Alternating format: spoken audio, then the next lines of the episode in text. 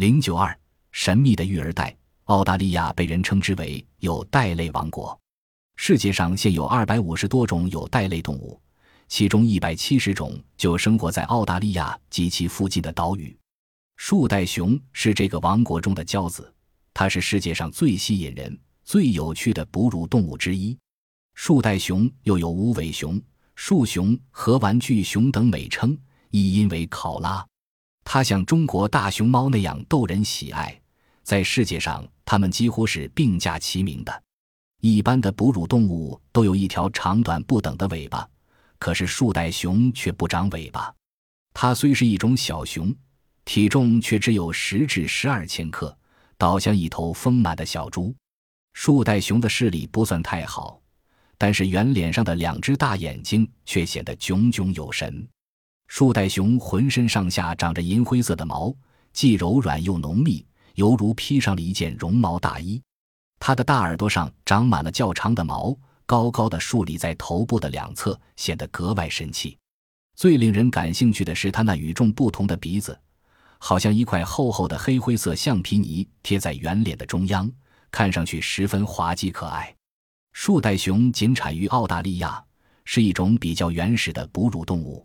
它与棕熊、黑熊和白熊截然不同。每年十一月至第二年的二月。是树袋熊的繁殖季节，母树袋熊怀孕二十三至三十天就可以生产了，通常每胎一崽，双胞胎很少。刚产下的树袋熊体长只有二至二十五厘米，最重的不过五十五克，最轻的在一克以下，还没有一个指头大。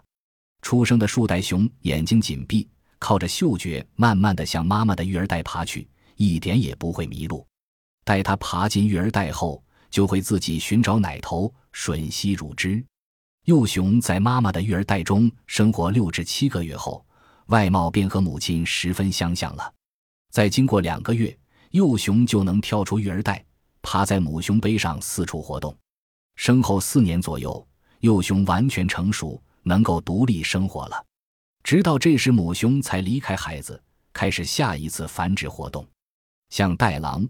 袋鼠等有袋动物的生育也是这样，并都可以带着子女取食，逃避敌害，也不必担心它们掉出来，直到它们身体发育完全，能够独立生活，才离开母亲的育儿袋。雄海马的分娩，雄海马真能分娩吗？中国沿海生活着一种海马，它繁殖第二代的方法十分奇特有趣。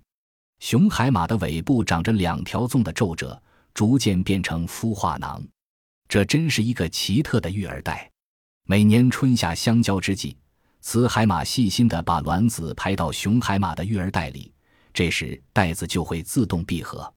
孵化囊的内皮层有很多分际状的血管，同胚胎血管网相连，使卵在袋里受精孵化，同时能供给胚胎发育时所需要的营养。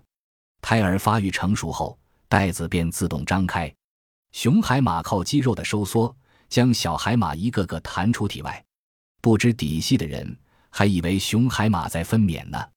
鳖的生殖与水情，鳖在南方又叫甲鱼、团鱼，俗称王八。鳖虽然生活在水中，但是卵是产到岸上的。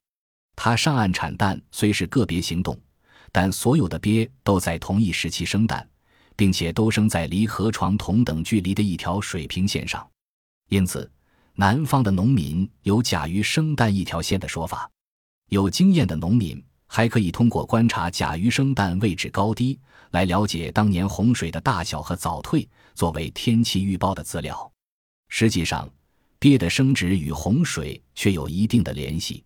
鳖把蛋产在岸上的沙土里，孵出小鳖需要二十天左右的时间。若洪水小或者来得晚，蛋的位置又高，小鳖问世后往水里爬。路程太长，则可能死可死；若诞生的位置低，洪水来得早，但可能被冲走。